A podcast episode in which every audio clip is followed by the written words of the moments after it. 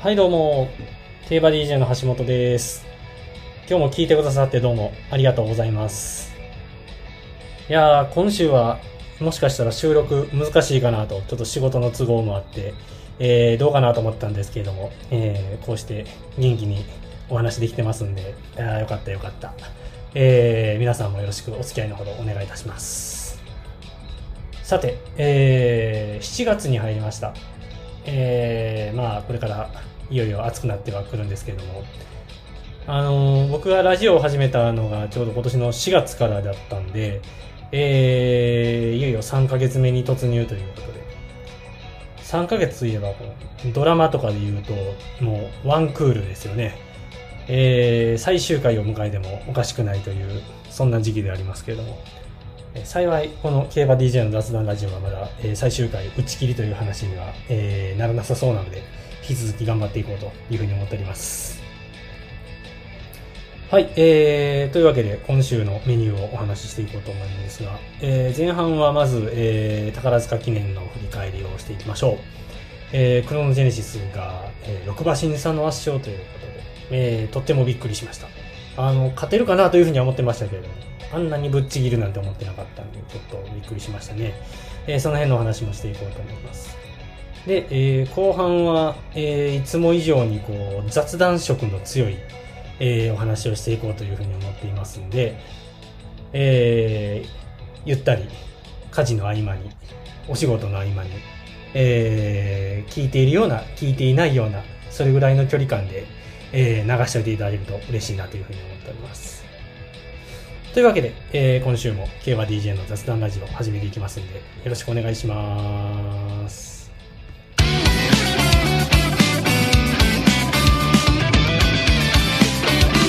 Let's enjoy Kiba DJ's Free Talk Radio.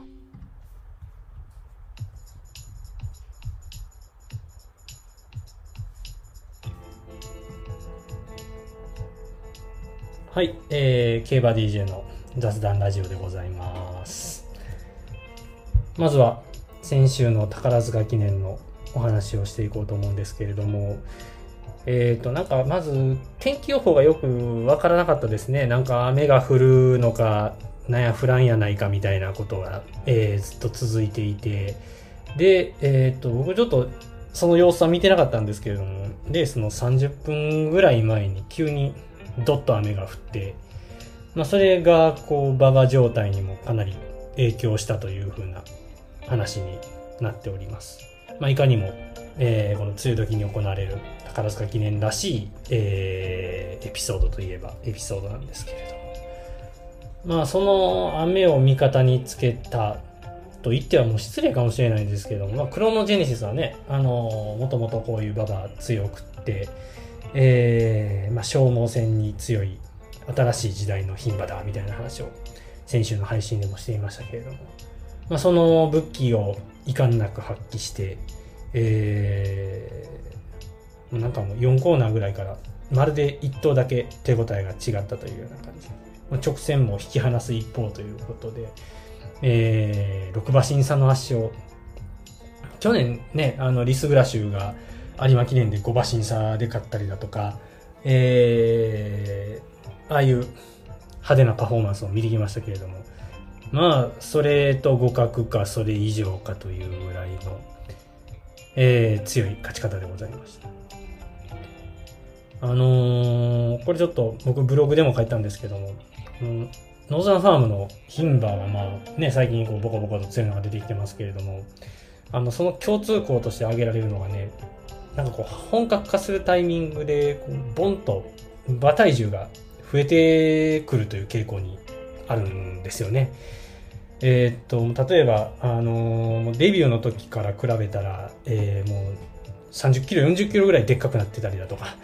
そういう、えー馬が多くて、先ほど名前を出した、まあ、リスグラシルとかもそうですし、あとは、まあ、グランアレグリア、えーマリアライト、まあ、ラッキーライラックとかもそうなんですけれども、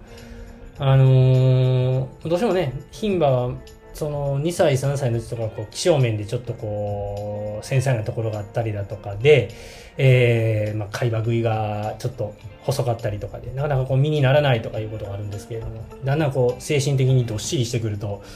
えー、ご飯食べる、えー、調教をしっかりできるとかいうまあいいサイクルに乗ってどんどんどんどん、ね、ボリュームアップしてくると。やっぱりこうえー、メンタルが強くなった女の人のその 強さというかは、えー、馬も人も変わらないのかなと思いながら。なので、この宝塚記念のね、馬体重が発表された時点で、あ、これ、クロノジェネシスも覚醒したなという、こう確信に近い、あのー、ものがあったんで、まあ、勝つかなとは思ったんですけれども、それにしても、あんなにちぎるなんて、っていう感じでした。まあね、今年ね、この内容で、この馬場で勝てるなら、ついつい凱旋門賞みたいな話もしたくなっちゃいますけれども、まあ、今年はなかなか海外遠征っていうのは難しいかもしれないんで、まあ、来年と言いたいような、来年までこのトップパフォーマンスを保ってくれるのかどうか、ちょっとその辺はね、あのー、時間が経ってみないと分かりませんけれども、まあ、もし今年行けたらよかったなという、こう、なんて言うんでしょうね、悔いというか、えー、残念な気持ちっていうのは残る、まあ、それぐらいあの強い勝ち方だったと思っています。それからえー、っと2着の奇跡。天皇賞ではねあのゲート出たけれども結局折り合いを欠くような形でまあ半ば暴走してしまってこれなかなかちょっと立ち直るのは難しいかなというふうに思ったんですけれどもまあやっぱり2回目の騎乗で竹豊騎手がしっかり、えー、持ち味を出させましたね。えっ、とゲートはそんなに速くなかったんですけれどもこれもしかしたら意図的にちょっとゆっくり出したんかなみたいなことを僕は勝手に想像したりするんですけどもねあの馬群の後ろにつけてで息を入れるような形をとってで、えー、勝ち馬がこう上がっていくのにくっついていくような形でロングスパートから、えーまあ、勝ち馬には6馬身差はつけられちゃいましたけれども、えー、しっかり最後まで走って2着ということで、まあ、ちょっとこの後どうなっちゃうのかなと心配されてたことを思えば非常にこう今後に希望というか期待が持っている2着になったんじゃないかなというふうに思ってます。それにね、馬場もあの、菊花賞で、えー、とんでもないえー、道悪で買ったぐらいの適正の持ち主なんで馬場のことを考えたら、まあ、子供にとってもプラスだったのかなというふうには思います。でまあもう一頭話しておかなきゃならないのがやっぱりサートルナリアですよね。えー、一番人気に支持されましたけれども4着ということで、まあ、馬券に絡むこともできずということで、まあ、あの住調教師もルメールもまあ、血糖距離がどうかな血糖の面でちょっと距離の不安が出てきたかなというような話をしていましたけれども、まあ、もちろんそれもあるでしょうし、えー、やっぱりこういう消耗戦で、えー、長く足を使わそうとするとちょっとこの馬の持ち味が生きてこないのかなというふうにも思いましたんで、まあ、条件的に向いてなかったのかなと。多分これは雨が降ってなかったも結果は変わらなかったんじゃないかなというふうに思っています。まあ、秋はね、えー、距離的性考えると、まあ、天皇賞が最大目標になるのかなと思いつつ、まあ、そこには当然ねアーモンドアイとかもいますし、えー、場合によってはマイル路線とかに切り替えていくのも一つの手なのかなと思うんですけれどもまあねサートルナリアが、えー、マイル路線に切り替えていくっていうのはちょっと去年の今頃とか皐月賞を買った時のあの、えー、スーパースターっぷりを考えると、うん、ちょっと想像もできなかったことかなというふうにも思っています。というわけでどうでしょう？先週の配信でサートゥルナーリアちょっとどうなの？という話をしたりだとか、えー、勝つのは、えー、クロノジェネシスかラッキーライラックかこういう消耗戦に強い牝馬がいいんじゃないですかと。なかなかこう、的を置いたえー、展望ができてたんじゃないのというふうにちょっと誇らしげに 思ったりもしています。まあ、ただね、こういう時って、あの、予想はいい線ついてたのに、結局僕馬券は買ってなかったんですよ。なんかそういう時ってあなんかもったいないことしたなというふうに思うんでなんかすっきりしないですよね、まあ、こういう時にどう切り替えていくかみたいなのがあの馬券と付き合っていく上で、えー、重要なポイントになると個人的には思っているんですけれども。ちょっとそこであの個人的に心がけていることが実はありまして。というのを今日はあのー、後半の、えー、雑談オブ雑談の時間でちょっとお話ししてみたいと思うんで、えー、引き続きお付き合いのほどよろしくお願いいたします。一旦曲を挟みます。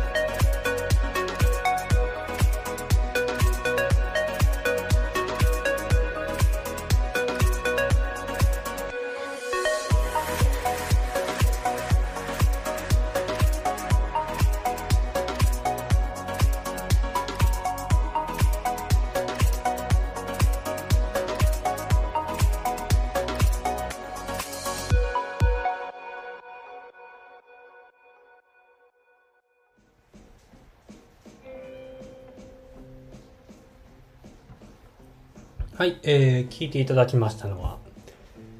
今日もパイナップルミュージックさんの、えー、新曲ですね。先週配信されたばかりの「カラーズという曲をお送りいたしました。今回も素敵な楽曲でございます。ありがとうございます。さあ、えー、ということでですね、えー、先ほどちょっと触れましたけれども予想はいい組み立てができていたけれども結局馬券を買わずになんだか損した気分だみたいなことって割とこうよくあると思うんですけれどもね。これはすごくこうメンタルの強さを試されるというか長く馬券を楽しんでいく上では、えー、うまく付き合っていかなければならない現象だというふうに思ってましてですね。僕は基本的にこうあんまり、えー馬券を買ってなくてそれは単に別に馬券がなくても面白いよということを言いたいのではなくて最終的に、えー馬券で勝つまあ回収率100%以上を目指すにはえー、とそんな闇雲にボコボコボコボコ勝ってたら絶対勝てへんぞということを、まあ、15年ほど、えー負け続けて、えー気づいたわけでございますよ。でもう最近はもう1年間でもうこのレースとこのレースとこのレースだけ買う。あとはもう何も買わないっていうのをもう決めておいて、えーそれだけ絞り込むという作戦をしているんですけれども、まあ、それがねうまくいって2年前かな。はあのーまあプロ入り十何年目で初めて、えー回収率100%超え年間を達成できましたし、えー今年も上半期は、えー100%超えでとりあえず折り返すことができできています。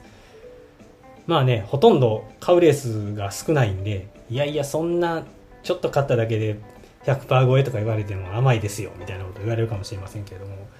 これはあの僕なりに考えた、えー必勝法なんで、えーとやかく言われる筋合いはありません、えー後半戦もこのスタイルでやっていこうというふうに思っているんですけれども、まあ、だからこそねそういうこともまあまああるというふうに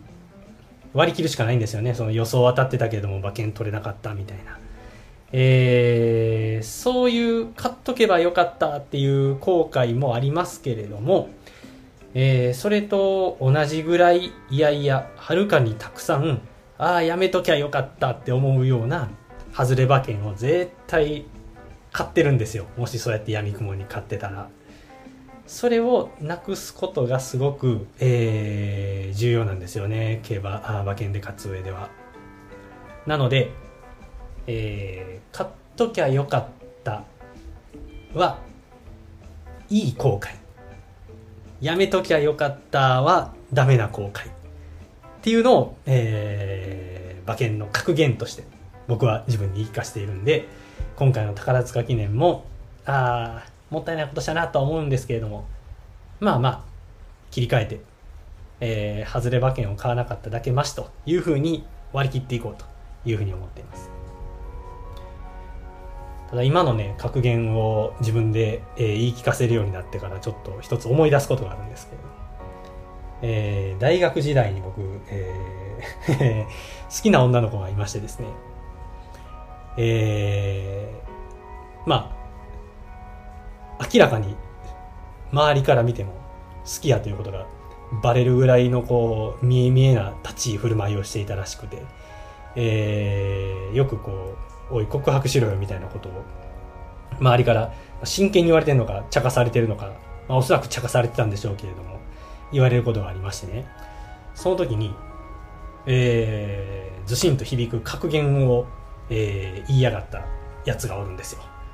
それが、えー告白しなかった後悔よりも告白した後悔の方がいい後悔やで。っていう。さっきの馬券の後悔とは真逆なんですけれども。えーまあ要はあれですよね。こう思いを伝えないまま終わってしまうよりはえー思いを伝えて仮にそれが実らなかったとしても伝えることが大事だよと。いうことをその友達は言いたかったんだなと。ああなるほど。それは確かにそうかもしれないですね。あのー一時的にはああやっぱり黙っときゃよかったってなることもおそらくあるとは思うんですけれども、えー長い目で見れば、えーちゃんと思いを伝えておいた方が悔いはないですよね。まああのー個人的には別件で、えー思いを伝えないまま終わってしまった恋というものもあるのでそれは確かだなというふうに思いますね。まあ、と言いながら結局その、えー大学時代の、えーうんぬん、えー好きな子というのも結局何も言えずじまいで終わってしまったんですけれどもえーその格言というのはすごく胸に響いたんでなんか今も忘れられないでいるんで今度誰かに言ってやろうかなというふうに思っています。というわけで、えー今週は馬券の格言から、えー恋バナに至るまで、えー雑談オブ雑談で決めてみました。そんなケレバ DJ の雑談ラジオでございます。はい、えー、ということで今週の話はこれぐらいにしておきます。えーっと今週からは福島競馬も始まってえー阪神競馬はもうちょっとだけ続きますというスケジュールになるんですけれども。